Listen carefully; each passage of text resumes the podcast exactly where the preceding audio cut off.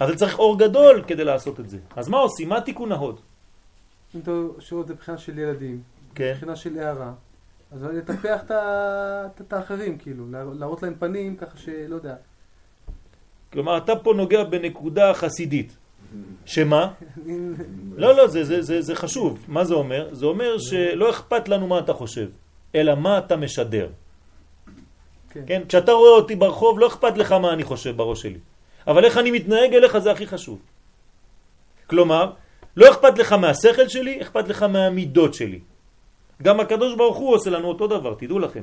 הקדוש ברוך הוא ברא מנגנון של עשר ספירות, נכון? כתוב בספר יצירה עשר ולא תשע, עשר ולא אחד עשרה, עשר, בול. אז אני שואל אתכם שאלה, למה הקדוש ברוך הוא מתגלה בעולם שלנו רק בשבע? ברא לנו שבעה ימים. היה צריך לברוא לנו עשרה ימים כדי שכל הספירות תתגלנה. למה יש רק שבעה ימים? רק במידות הוא מתגלה. יפה מאוד. כי לא אכפת לנו במרכאות. מה יש למעלה? כי זה לא מעניין אותנו, אנחנו לא יכולים בכלל להשיג. אבל מה הוא מתייחס אלינו, איך הוא מתגלה אלינו, זה מה שחשוב לנו. אז לכן זה יום אחד, יום שני, יום שלישי, יום רביעי, יום חמישי, יום שישי, יום שבת. זה מה שחשוב, שבעה ימים ולא לא יותר. מה שאני אומר לכם עכשיו זה בדרשה של כל ילד קטן בבר מצווה של חב"ד. זה מה שהם אומרים שם. בדיוק, כן, אתם שומעים את החב"דניקים ככה אה, אומרים איזה רבע שעה ככה, אומר לו חזק וברוך, זהו, כן. מה, מה הוא אומר? אז הייתי פעם באיזה בר מצווה כזאת של איזה חב"דניק, אז אמרתי לו תביא, תביא לי את הנייר. אתה מבין מה אתה אומר פה? כן, אז אני מסתכל שם, אני אומר, ברוך השם, אשרנו. ילד קטן בגיל 13 אומר את כל ההשתלשלות של כל הדברים האלה. כן, נותנים לו לומר. אבל איפה אתה נמצא? אז אמרו, אמרו לי לדרוש שם בבר מצווה. אמרתי להם, תביא את הזה של הבר מצווה, אני אעשה לכם אותה דרשה, רק אני צריך להסביר כמה דברים. חבל להגיד דברים ככה, לזרוק באוויר, סתם דברים שאנשים לא תופסים. אז לאט לאט לתרגם את זה במובן, כמובן במנגנון, במידות שאנשים יכולים לתפוס משהו, ולא סתם באוויר. כן.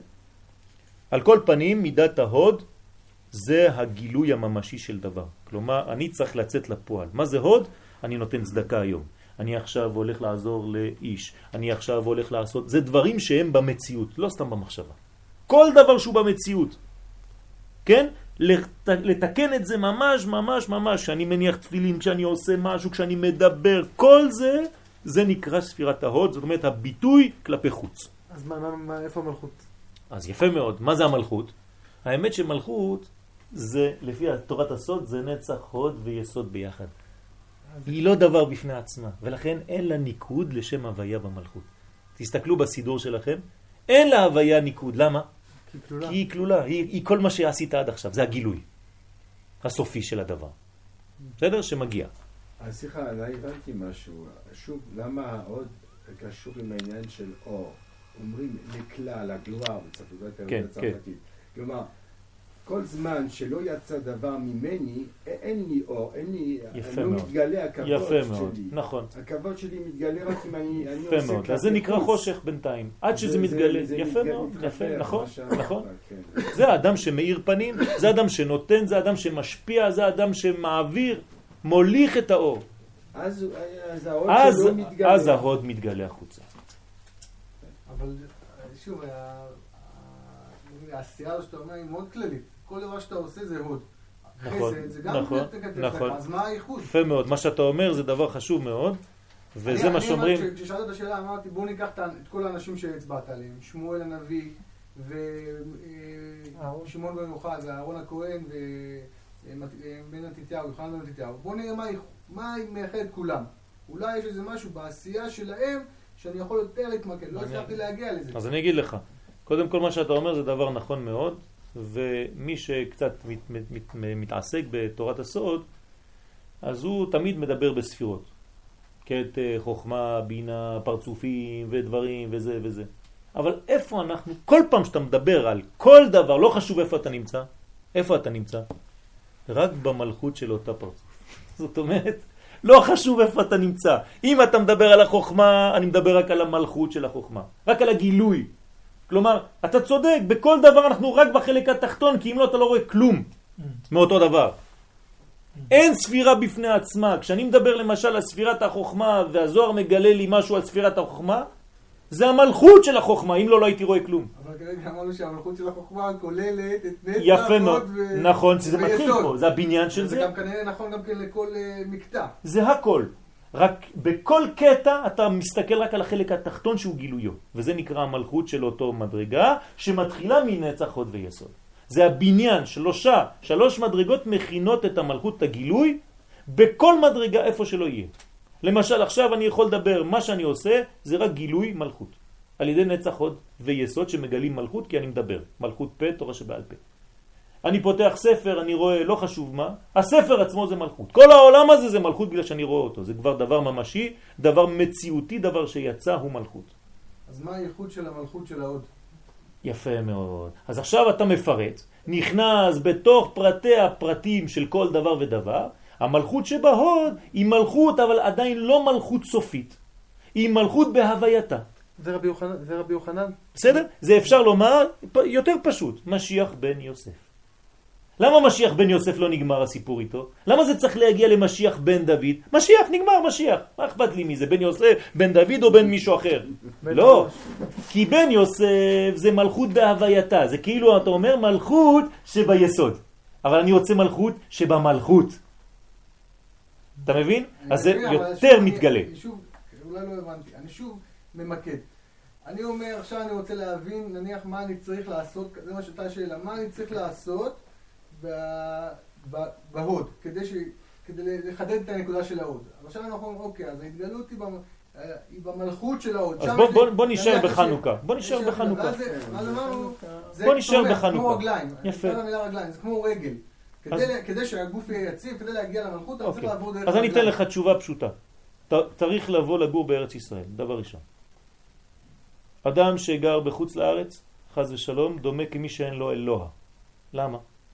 כל הדר בחוץ לארץ דומה כמי שאין לו אלוה. לא כתוב כמי שאין לו הוויה. תשימו לב, אלא כמי שאין לו אלוה, אין לו שם אלוהים. יפה מאוד. כלומר, אין לו את ההוד, אין לו את הגישה לקרקע. הוא לא עם, עם שאין לו קרקע אינו עם. לכן אתה חייב לבוא לגור בארץ. זה דבר ראשון. כן? כל יהודי שחי בארץ ישראל הוא כבר בונה את המדרגה של הרגליים, זה נקרא תומכים דאורייתא, זה המדרגה התחתונה, זה הגילוי. ולכן יעקב אבינו, כשהוא נודר את הנדר שהוא נודר, אם יהיה השם עמדי וכו' וכו' ונתן לי לחם לאכול ובגד ללבוש וכו' וכו' וכו' והיה השם לי לאלוהים. זה החידוש. אם השם נשאר השם י' כו' כ', אה, זה באוויר. אבל שהשם יהפוך אצלי לאלוהים, זה חידוש עצום. זאת אומרת שירדתי עד למדרגה התחתונה, ולכן זה בחזרה לארץ ישראל. דומה כמי שאין לו אלוה. אז יש הרבה תשובות לשאלה שלך. כל הביטוי הממשי, הארצי, החומרי, כן, שאלו את רבי נחמן, מה לעשות כדי לבנות את ארץ ישראל? בוא נלמד. אמר להם, לא, לא, אני לא מתכוון לזה, אני מתכוון לנסוע לשם ולקחת לבנים ולבנות בתים. זה נקרא בניין הארץ. זה לא בשמיים. כי בפיך, כי קרוב אליך הדבר מאוד בפיך ובלבבך לעשותו. כל מה שעובר לעשייה זה נקרא הוד, יסוד ומלכות, זה הבניין. אז בחנוכה מדליקים נר, מבטאים את זה, נותנים צדקה, צריך לתת הרבה צדקה בחנוכה. כמה שיותר צדקות בחנוכה, למצוא עני שהוא עני אמיתי ולתת לו צדקות, זה חשוב מאוד. ובמיוחד למי שאם אתה תומך באדם שלומד תורה, זה נקרא תומכים דאורייתא, אתה מממש את מציאותו, את אפשרותו הפשוטה ללמוד תורה. כל הדברים האלה זה בניין ההוד. אז בואו נמשיך. והוא כאמור סוד חנוכה לתקן פגם ההוד שפגם שרו של עשיו בירך יעקב אבינו בהאבקו עמו. אני אתן לך עוד תשובה. יש לך ילדים? ברוך השם. לתקן את ההוד זה להמשיך להם את האור. כי זה נקרא הוד, זה הרגליים שלך. אתה מבין? כל מילה אני אעצור ואני אגיד לך, אני אתן לך עוד תשובה. כי זה הכל, זה כל הביטוי החיצוני שלא נשאר אצלך שאתה מעביר החוצה. ואין לנו לשכוח כי המאבק היה דווקא בעת שחזר יעקב אבינו לארץ ישראל, זאת אומרת הלילה שבעלייה שלו. הוא עולה לארץ, שם המלאך מתקיף אותו. למה הוא לא התקיף אותו חודש לפני? או שבועיים לפני, או יומיים לפני, או יום לפני, למה לא? כי עכשיו אתה עושה עבודה, אדוני. עד עכשיו היית בשמיים, אתה לא מעניין אותי, היצר הרע לא מטפל בו כמעט. עכשיו אתה חוזר לארץ ישראל, אה, זה סכנה. בא יצר הרע, אומר לו, רגע, רגע, רגע, לא, לא, אל תוריד את האור לעולם הזה. כל עוד והאור הוא בשמיים, זה לא מפחיד אף אחד. אבל כשאתה מתחיל להוריד את האור לעולם הזה, מה אני הולך להיות, אני המלאך? ולפי זה נראה לומר כי כוונת המלאך הייתה למנוע ירידת האור וגילויו לארץ, זה התפקיד שלו. הוא מלאך צדיק, רגע, רגע, כן? זה הקדוש ברוך הוא ברא אותו בשביל לעשות את העבודה הזאת. וזה העבודה הזאת, הוא צריך לעשות את זה. ויעקב מה צריך לעשות? להילחם ולמנוע. כל אחד והעבודה שלו. כלומר, הוא מונע את הגילוי בארץ, וזהו סוד התשובה. מה זה תשובה? אנחנו מדברים על תשובה. תשובה זה זה. כי תשובה היא הערת הבינה במלכות, ושתיהן בחינה שמינית ממטה למעלה בינה, ממעלה למטה הוד. כלומר, אם תספור ממלכות למעלה, 1, 2, 3, 4, 5, 6, 7, 8, בינה. אז יש לנו שני שמיניות. אם אתה סופר ממעלה למטה זה הוד, שהיא שמינית. אם אתה סופר ממטה למעלה זה בינה היא שמינית. מה זה תשובה? מה זה תשובה? לדעתכם התשובה היא ממטה למעלה או ממעלה למטה?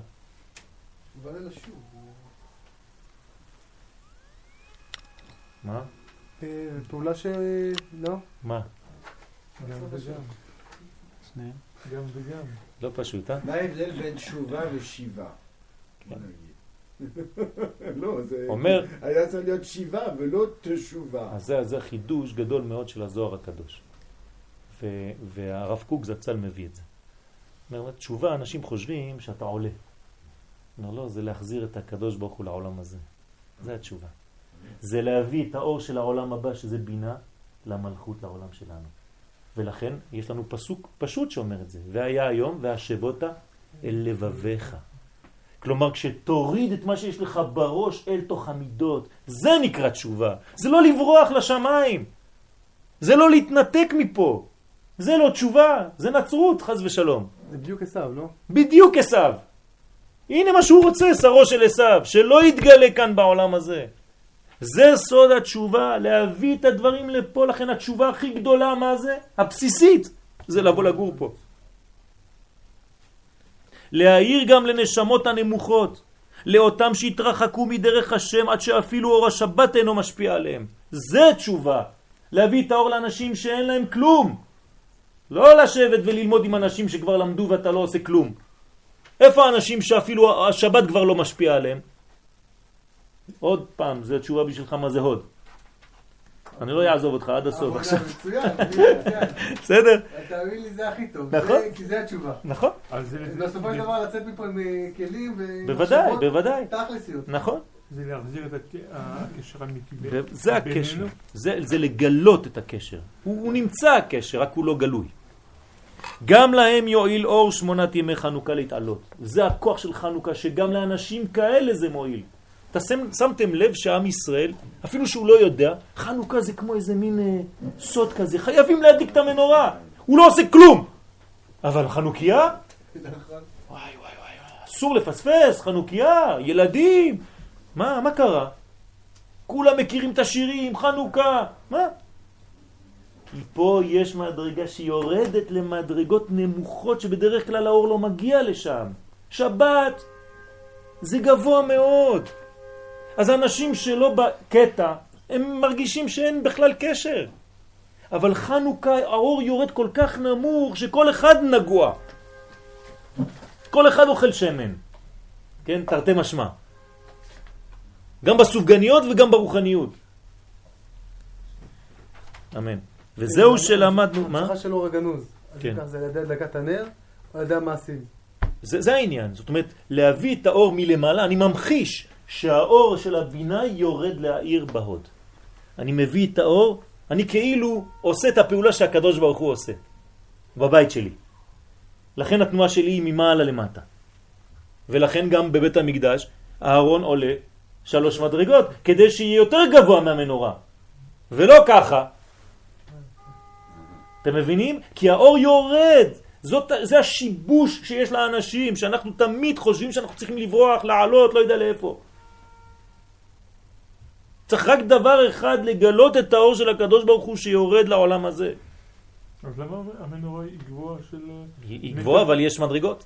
היא צריכה להיות גבוהה כי יש סודות. יש, יש סודות, יש סודות שם, כל, כל הכפתורים וכל הפרחים, יש סודות, אבל יש שלוש מדרגות כדי שיהיה יותר. גבוה, כן. גם להם יועיל אור שמונת ימי חנוכה להתעלות, וזה שלימדונו, מד- שלמדנו מדברי הטור שכתב בסימן תרעג, כל פתילות ושמנים שאין מדליקים בהם שבת, מדליקים בהם בחנוכה, בין בחול, בין בשבת. אומר, הטור שולחן ערוך אומר לנו שלא חשוב עם מה אתה מדליק, אתה מדליק עכשיו. אפילו מה שלא קשר לשבת להדליק, עכשיו זה בסדר. למה? כי זה אור כבר שמגיע למדרגות תחתונות, אל תעשה כבר חשבון. אתה צריך להביא אור, עכשיו אתה בלחץ, אתה עכשיו בסכנה. חסר אור, תביא אור מיד, אל תתחיל להיות דתי. גם מה ששבת לא מסוגלת לקרב הרחוקים למרות אורה הגדול, מצליחה, דווקא בגלל אורה הגדול, מצליחה חנוכה לעשות בקרב השפלים ביותר. וההבדל בין שמי, שמיני עצרת וחנוכה, כן, כי דיברנו בהתחלה על שמיני עצרת וחנוכה, היא כי שמיני עצרת הוא עת רצון שבא אחרי התעלותם של ישראל. מה זה התעלותם של ישראל? יש לנו מדרגה רוחנית, וכל הימים, והתפילות, הימים הנוראים, חג הסוכות, עד שזוכים לבחינה זו שהיא שמינית ממעלה למטה, ממטה למעלה. זאת אומרת, בשמיני עצרת אנחנו בעולם הבא. כן, בעולם הזה, אבל בעולם הבא. כי עלינו, ממטה למעלה. וחנוכה הוא להפך, בבחינת תהילים קל"ו שבשפלנו זכר לנו. כשאנחנו בשפל המדרגה הוא זוכר אותנו, כי לעולם חסדו, ויפרקנו מצרנו כי לעולם חסדו. כי היו אז ישראל בשפל המדרגה ולא היו יכולים לצאת ולהתרומם לבדם. לכן התעורר עליהם מלך מלכי המלכים הקדוש ברוך הוא והעיר להם בעת רצון. זה עת רצון חנוכה. אתם יודעים מה זה עת רצון? זה מדרגה גבוהה מאוד. זו מן האור הגנוז כדי להושיעם. האור הגנוז בא ומושיע אותנו. זה אור שעוד לא התגלה בעולם. הוא רק נותנים לנו קצת לטעום ממנו. מאור שלעתיד לבוא, הקדוש ברוך הוא נותן לנו קצת.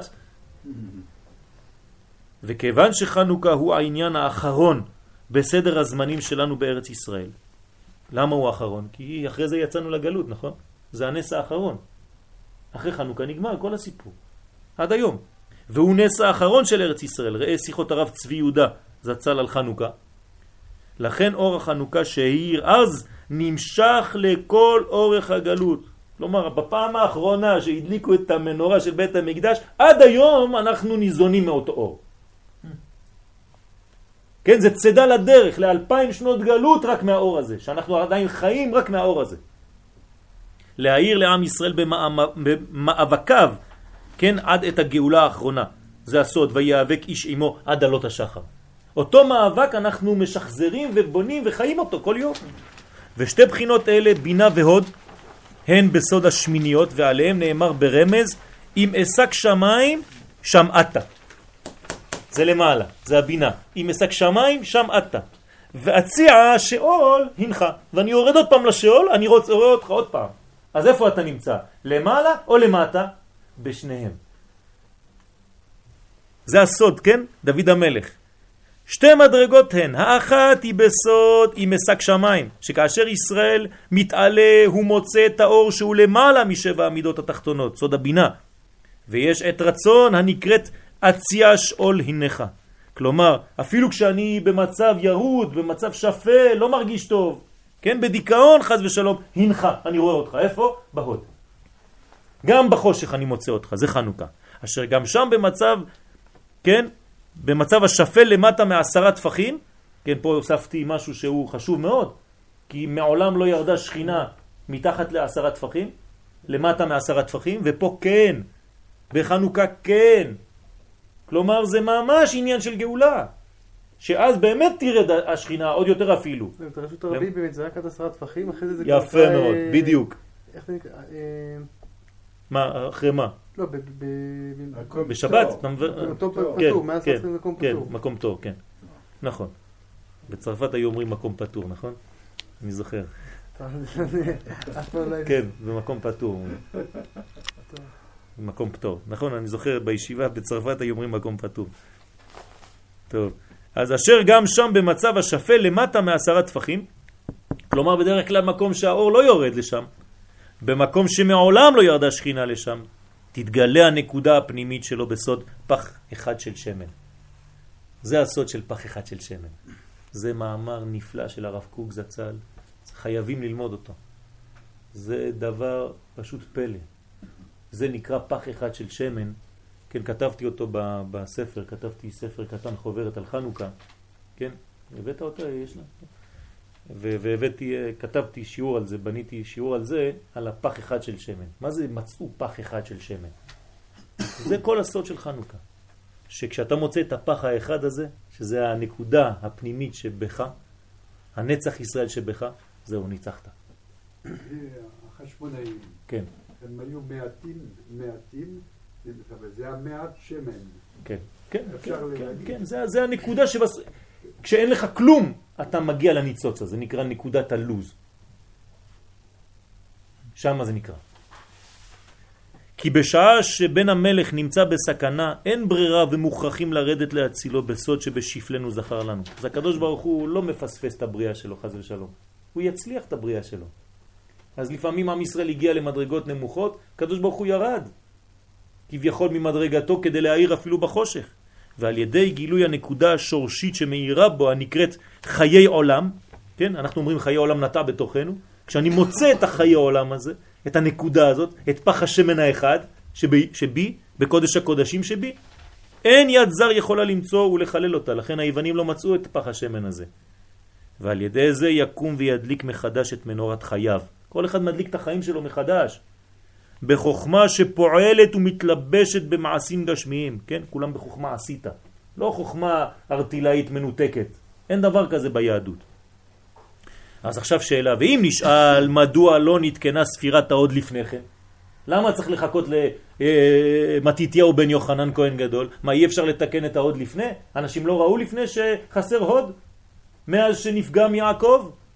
ההוד של לא, יעקב? המעשה של אהרון אפשר להגיד שהוא אחרי יעקב. מה? כן. אז אפשר להגיד, איך שם זה לא נתקן? נכון, למה, למה זה לא נתקן? איך, איך זה שזה לא נתקן שם? למה דווקא מתתיהו בן יוחנן עשה זאת, בזמן שבטלה נבואה מישראל, והייתה להם ירידה גדולה? ולכאורה מן הראוי היה שיעשה התיקון בתקופות גדולות שהיו ישראל כשהייתה נבואה ומלכות ובית המקדש. כן, למה לא? למה לא? ואיך לא באה מידת ההוד לתיקונה בזמנים אלו? וכדי להבין זאת נראה קודם שזהו עניינו של יעקב אבינו עליו השלום. כי דווקא הוא זה שתיקן תפילת ערבית. כלומר, אני עכשיו פה מקשר את זה לתיקון תפילת ערבית של יעקב. למה הוא תיקן תפילת ערבית? כשיצא מבאר שבע לחרן, שהרי גם אצלו נשאלת השאלה, מדוע לא תיקן תפילת זו באותם שנים שהיה אצל יצחק אביו, זמנים טובים, אור גדול, או בי"ד שנים שלמד בישיבת שם ועבר. אתם מבינים? זו אותה שאלה. רבי דוד, אתה איתנו?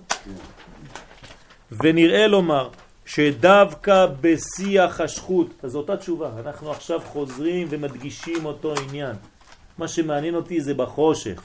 בשיח השחוט, בזמן שלטון החושך והספק ושליטת החיצוניים, לשעה כזו נתקנה תפילת ערבית. כלומר יעקב תיקן תפילת ערבית בזמן מיוחד, כשהוא היה בחושך. בסכנה על ידי יעקב אבינו עליו השלום כי הייתה דעתו להאיר דווקא במדרגה הנמוכה הנקראת בלשון חז"ל רשות הרבים. כי יציאת יעקב מארץ ישראל לחרן, כן? כתוב ויצא יעקב מבאר שבע וילך חרנה. אומר הזוהר הקדוש, כשאתה יוצא מבאר שבע אתה חייב ללכת לחרן. למה הוא לא יכול ללכת לפריס? אומר הזוהר הקדוש לא, כל מי שיוצא מבאר שבע הולך לחרן. למה? אומר באר שבע זה לא עיר, זה הבאר של שבע עמידות. אם אתה יוצא מארץ ישראל שהיא באר, שהיא קודש, לאן אתה הולך? לחרן, אומר הזוהר הקדוש, אל תקרא חרן אל אחרון אף השם. הקדוש ברוך הוא כועס בגלל שאתה עוזב את ארץ ישראל. היא הליכה מן הקודש, באר שבע, אל כיוון חרונו של עולם, חרנה.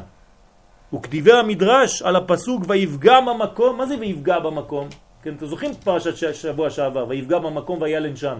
מה זה ויפגע במקום? אומר המדרש, כל העולם כולו נעמד בפניו כקיר. למה? למנוע ממנו לצאת. לפי שביחס לערכו של יעקב הייתה זו ירידה גדולה מאיגרא רמא לבירא עמיקתא. ולכן דווקא אז היה הזמן הראוי ביותר לתקן תפילת ערבית כדי שכל איש ישראל, כי זה מעשה אבות סימן לבנים, אז הוא מכין לנו את הדרך, כדי שכל איש ישראל אפילו בזמן החשכות יוכל למצוא את האור ולקום. וכך לגבי מידת ההוד, עכשיו אנחנו חוזרים למידת ההוד, שהיא הנמוכה שבספירות, שלא נתקנה כשהיו ישראל בגדולתם, אלא דווקא כשנפלו לשפל המדרגה בימי מתיתיהו בן יוחנן, כששלטה עליהם מלכות יוון הרשעה והחשיכה עיניהם של ישראל בגזרותיה, עד שהיו אומרים להם, כתבו לכם על קרן השור שאין לכם חלק באלוהי ישראל. ככה היו אומרים לנו היוונים, יימח שמם. מה זאת אומרת? למה על קרן השור? פני השור לשמאל, תשימו לב, רמז למידת הדין שרצו לעורר על ישראל. כלומר, רצו לעורר את השור, את צד השור, כן? מצד שמאל, דין על עם ישראל חז ושלום. ופרשו בעלי התוספות על בראשית, כן? פרק מ"ט. משה הוא זיווגו, הוא זיווג שבטו של לוי כנגד מלכות יוון. כלומר, צריך לבוא כוח לוי נגד יוון. בני חשמונאי שהיו משבט לוי, זהו משבט שלישי. ובמלכות יוון שלישייה. תשימו לב פה. יוון זה שלישייה. מה זה שלישייה? כלומר, היא הסכנה הכי גדולה. אתם יודעים שהמשולש זה הבסיס הכי חזק. זה ה... המשקל, שיווי המשקל, הבסיס הכי חזק ביותר. לכן מי שרואה משולש, כן, זה דבר שהוא יציב, זה, זה, זה סוגר את כל המעגל. משולש זה עיגול, כן? יוונים התחפשו לקודש, כאילו הם מאוזנים, הם משולש, כמו אברהם, יצחק ויעקב. אבל בטומאה, לכן האותיות שלהם זה שלוש אותיות, י' ו' נ'. שלוש אותיות. לוי גם כן שלוש אותיות, נגד. יש בו שלוש אותיות, וכן יוון יש בו שלוש אותיות. זה מקריב פרים, וזה כותב על קרן השור. כלומר, מי מקריב פרים? פר זה שור, אותו דבר. הלוויים מקריבים פרים, כן, הכהנים, שזה השור, בקדושה, ואלה אומרים לנו לכתוב על קרן השור שאין לנו חלק באלוהי ישראל. אלו מרובים ואלו מעוטים. זאת אומרת, שם אנחנו מבינים כמה כוח ומלחמה היה צריך לפתח נגד יוון. ועובדה ועובדה שרוב עם ישראל נפל בדבר הזה. רק משפחה אחת הצליחה לשרוד מכל הדבר הזה. כי זה לא גלות שאתה מרגיש אותה, זה גלות שאוכלת אותך מבפנים. אתה יש לך בית המקדש, יש לך את ירושלים, יש לך הכל, ואתה נרדם. אתה הולך לאיבוד חז ושלום. אז צריך איזה משפחה אחת של, אה, כמעט יצא לי להגיד אה, מתנחלים, שבא ומאירה אותך שאנחנו פה הולכים לאיבוד. צריך להיזהר מאוד. ורצו לבטל השבת והחודש והמילה כדי לנתק את כל סוגי הקשרים בין ישראל לאביהם שבשמיים, מבחינת עולם. כן? הרס המזבח זה בחינת עולם. וביטול הדלקת המנורה שהייתה משפיע מוכין ואור לעם ישראל, ועל ידי זה שתימו את בית המקדש ועשו בו י"ג פרצות, זה בחינת עולם, עולם זה מיקום. המיקום נהיה תמה. ובבחינת שנה, מה זה שנה? זה זמן. ביטול השבת, ביטול החוש חודש, שהוא עניין קביעת המועדים. ובבחינת הנפש גם כן רצו לפגום, ביטול ברית מילה, שהוא ביום השמיני דייקה. רוצים לשבור את כל המנגנות, לחתוך שלא יהיה גילוי בעולם הזה. ובמצב החושך, אני חוזר, כן? אמרתי את זה ברמז, התורה אומרת את זה ברמז. במה פגם שרו של עשיו את יעקב? בברית. בברית. אנחנו קוראים לזה ב, ב, ב, בלשון נקייה, כן? אה, גיד הנשה, או ירך יעקב, אבל זה הברית. דרך אגב, גיד הנשה זה מלשון נשים. זה הגיד ששייך לנשים.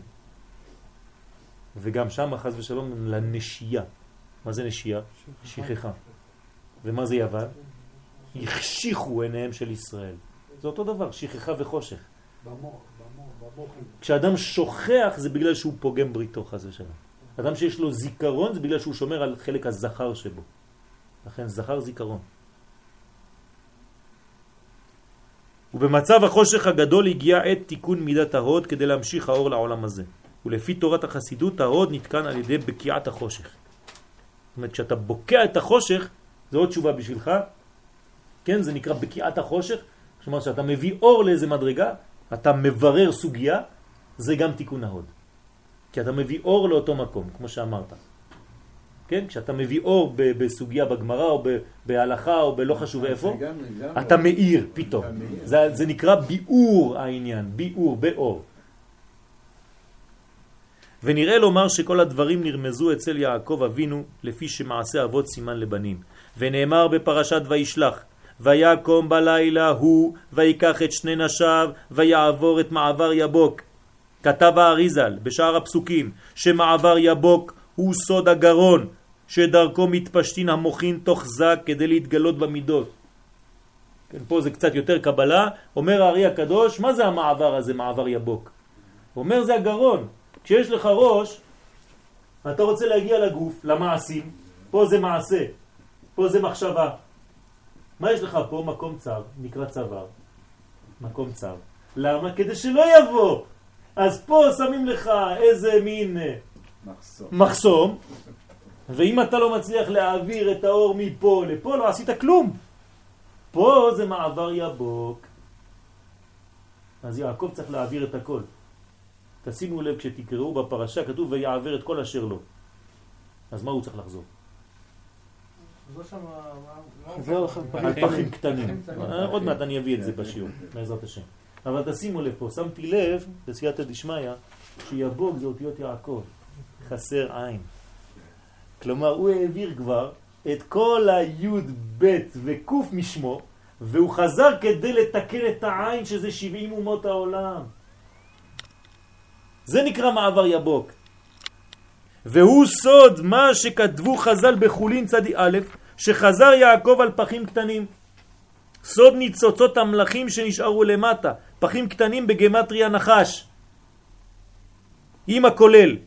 כי כל זה בא מיסודו של נחש, זה אותו עניין, זה קוראים לו עשיו, קוראים לו היטלר, קוראים לו יימח שמם כולם, זה אותו דבר, אותו סיפור, רק למה זה תשאל לשמי? הוא, שואל, אומר לו, מה שמך? הוא אומר לו, למה אתה רוצה לשאול אותי? אני לא צריך להגיד לך שם. כל דור אני אתגלה בצורה אחרת. באיזה דור אתה רוצה? יש לי מלא שמות. ויעקב חס עליהם, אחרי שלקח לעצמו הנקודות כולם לעשותם פרצופים. אני פה מדלג מהר כי יש מדרגות שעוד לא למדנו, אני לא יודע בדיוק גם מי, איך למדו פה, אני לא יודע בדיוק מה הדברים, אבל פה זה סוד המלאכים, כן? ואלה המלאכים אשר מלכו בארץ אדום לפנום, לפני מלוך מלך לבני ישראל, זה כל התיקון, מלא מלא דברים, כן? אה, שבירת הכלים. בדיוק, בדיוק, כל זה. אז, אז יעקב הולך לשם, לתקן את הכל, הוא רוצה כבר להביא את הגאולה מיד. שאפילו פחים קטנים לא יעובדו בקליפות. והוא טעם וידו אוחזת בעקב עשיו. לא נותן לעשיו ללכת, הוא תופס אותו בעקב. על כן נאבק עמו שרו של עשיו דייקה. למה דווקא השר של עשיו נאבק איתו ולא שר של, של אומה אחרת? נכון, כי עשיו זה העניין פה, הוא רוצה למנוע את ירידת האור. וכתב שם שהמלאך לא יכל לפגוע בבחינת ישראל, אלא רק בבחינת יעקב. תשימו לב, יש בחינת ישראל ויש בחינת יעקב. מה זה בחינת יעקב? זה בחלק התחתון. החלק התחתון זה אה. י' בעקב. זה נקרא יעקב. החלק העליון זה י' לראש, זה נקרא ישראל. זה אותיות ישראל וזה אותיות יעקב. כלומר, החלק התחתון של הספירות נקרא יעקב. החלק העליון נקרא ישראל. בחלק ישראל המלאך לא יכול לעשות שום דבר נגד ישראל. אז איפה הוא הולך להתקיף? את יעקב. תומכי התורה, לא בלומדי התורה. יפה מאוד. ומה זה היעקב הזה? כתוב שיעקב, הרי אנחנו אחר כך, אפילו שהוא מקבל את השם ישראל, ממשיכים לקרוא לו בשם יעקב. מתי? מצרים. עד שהקדוש ברוך כשהוא עדיין בגלות, במראות הלילה. יעקב, יעקב. זאת אומרת, יהודי שהוא עדיין בגלות הוא בבחינת יעקב. יהודי שהוא כבר בגאולה, בקדושה, בארץ ישראל, הוא כבר נקרא ישראל. וזהו שכתוב וירא, ויר כי לא יכול לו. למי הוא לא יכול? ופירש שם שהכוונה שלו יכל לפגוע בחלקו העליון הנקרא ישראל. לכן ויגע בכף ירחו, שהוא החלק התחתון הנקרא יעקב. וכבר אמרנו לאל בסייעתא דשמיא שרצה למנוע גילוי כוח האחד בשבע תחתונות. זה הכוח האחד פה, בראש. זה כוח האחד. בשבע תחתונות. אתם זוכרים ביום הכיפורים? אחד, אחד ואחד, כן. אחד ושניים, אחד ושלוש, אחד וארבע, אחד וחמש, אחד ושש, אחד ושבע. מה זה?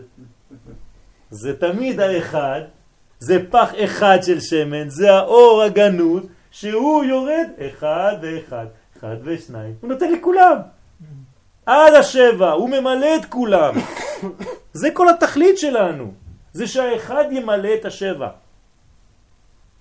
כדי שלא יגיע למימוש חז ושלום המלאך, לא רוצה לעזוב אותו. למימוש סגולתו הפנימית. לכן כף ירך יעקב הוא סוד הבנים, הנקראים רגלי האב, סוד ספירת ההוד, כי הם מעמידים אותו על הארץ וממשיכים את פועלו ומגלים את מה שהיה גנוז אצל האב בכוח. כן? האבא זה כמו ג' ראשונות, והבן זה זין תחתונות. זאת אומרת, האבא צריך להתגלות דרך הבנים. בפועל, בשבע מידות חסד גבורה תפארת נצח עוד יסוד מלכות. ובגלל שנפגעה ירך יעקב אבינו, נסמכה פרשת דינה. הנה, הוא פגע בבנים. מיד אחר כך מופיע העניין של דינה. מיד, מיד לאחר זה, כמו שכתוב, ותצא דינה בת לאה, וכל האונס שם. לא הבנתי את הקשר. כלומר, אם המלאך פגע ברגליים של יעקב, אמרנו שהרגליים זה הילדים, מיד אחרי זה מה כתוב? שדינה, חז ושלום, קרה מה שקרה. כלומר, הוא הצליח, המלאך הזה, לפגוע קצת. ובכל זאת ניצח יעקב אבינו עליו השלום במאבק נגד צרו של עשיו.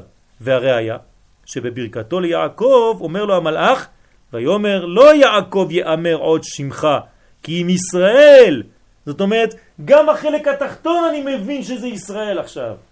כולך ישראל. כי שרית עם אלוהים ועם אנשים. מה זה עם אלוהים ועם אנשים? אלוהים זה החלק העליון ואנשים זה החלק התחתון. אני רואה שמה שאתה למעלה, אתה גם למטה. אתה מסוגל להתמודד עם הכל. פירש רש"י שם, לא יעקב, לא יאמר עוד שהברכות באו לך בעקבה ורמייה. כלומר, אתה גנב. אז תפסיק לקרוא לו יעקב, כי אם בשררה וגילוי פנים וסופך שהקדוש ברוך הוא נגלה עליך בבית אל ומחליף שמך, כן? ושם הוא מברכך. כלומר, אתה הופך להיות ישראל אמיתי, כי שרית. ונראה לדייק בלשונו של יעקב שלא ביקש ברכה עכשיו. תשימו לב, מה הוא אומר למלאך? המלאך אומר לו, שלחני כי בא השחר. ומה הוא אומר לו? לא אשלחך כי אם ברכתני. לא שתברך. יפה מאוד. כאילו רטרואקטיבית. כתוב שי בשי במורה. שי למורה. נכון? מה זה, מה זה ברכתני? כי אם תברכני. לא, כי אם ברכתני. אה. אתה אמרת לי שאני גנב. אני רוצה עכשיו שתברך אותי על כל מה שהיה, שתודה בפני כל העולם, שגם שם לא גנבתי שום דבר, היה מגיע לי. אז לכן, בדיוק הלשון, לא ביקש ברכה עכשיו, אלא ברכה על מה שכבר היה. ויאמר לא אשלך חכים ברכתני. ונראה בבירור כי שם ישראל, שם ישראל שלט על כל הקומה, שם ישראל, להביא את האור אפילו לחלקים התחתונים של הגוף. כלומר, הוא כולו ישראל. וזהו שאמר לו כי שרית עם אלוהים ועם אנשים ותוכל. כלומר, גם בקומה, בקומות העליונות הנקראות אלוהים וגם בקומות התחתונות אנשים, אתה מצליח לגלות את האור. זה התיקון של חנוכה. לא רק אור למעלה, אלא אור למטה. ונראה להבין בזה מה שכתוב במדרש רבה על הפסוק ויאמר שלחני כי עלה השחר. מיום שנבראתי, אומר המלאך ליעקב, לא הגיע זמני לומר שירה, והיום הגיע זמני וצריך אני לומר שירה. ניצחת אותי. ניצחת אותי. מה זה אומר? אני כבר מבוטל. נגמרה העבודה שלי. באתי לעולם הזה רק בשביל דבר אחד. שרו של עשה, בשביל מה הוא בא? כדי שלא יבוא האור של הקומה העליונה בקומה התחתונה. עכשיו מופיע לפניו אחד כזה, ישראל, שניצח, נגמר. אז מה הוא עושה המלאך הזה? זהו, יצא לפנסיה. נגמר, נגמרה עבודתו. ומדוע דווקא באותו יום הגיע זמנו לומר שירה? אלא שרק עכשיו מילא את שליחותו שלמענה הוא נברא, הוא חיכה לגמור את העבודה הזאת, המלאך הזה. וכשניסה לחבל ביעקב אבינו שהוא שורש ישראל, הרי שקיים בזה את שליחותו, שהרי יעקב התגבר עליו וניצחו, ולכן שמח המלאך, כי מאז בריאתו לא היה אדם שניצח אותו כיעקב אבינו. עכשיו מי זה יעקב? זה אנחנו. מעשה אבות סימן לבנים, רק, לא רק לדברים הרעים, גם לדברים הטובים, ברוך השם. זאת אומרת שאין לנו מה לפחד, אנחנו מנצחים את אותו מלאך, את אותו שר. אבל צריך להתעודד, לא צריך להיות הכל בשחור, פסימי, וכל דבר שקורה, הכל לא הולך כלפי מטה, חס ושלום. הפוך, חנוכה זה הדבר הזה שמראה לנו שדווקא בחושך צריך לראות את האור. כי אנחנו מנצחים אותו, נצח ישראל לא ישקר. ולכן המלאך גמר את עבודתו. כלומר, שרו של עשיו הוא נגמר, הוא גמר את עבודתו. ויעקב עלה למדרגת ישראל. זה מה שאנחנו צריכים להשיג. שנעלה מיעקב, שזה י' בעקב, למדרגת לי ראש, מדרגת ישראל. בעזרת השם במהרה בימינו אמן ואמן.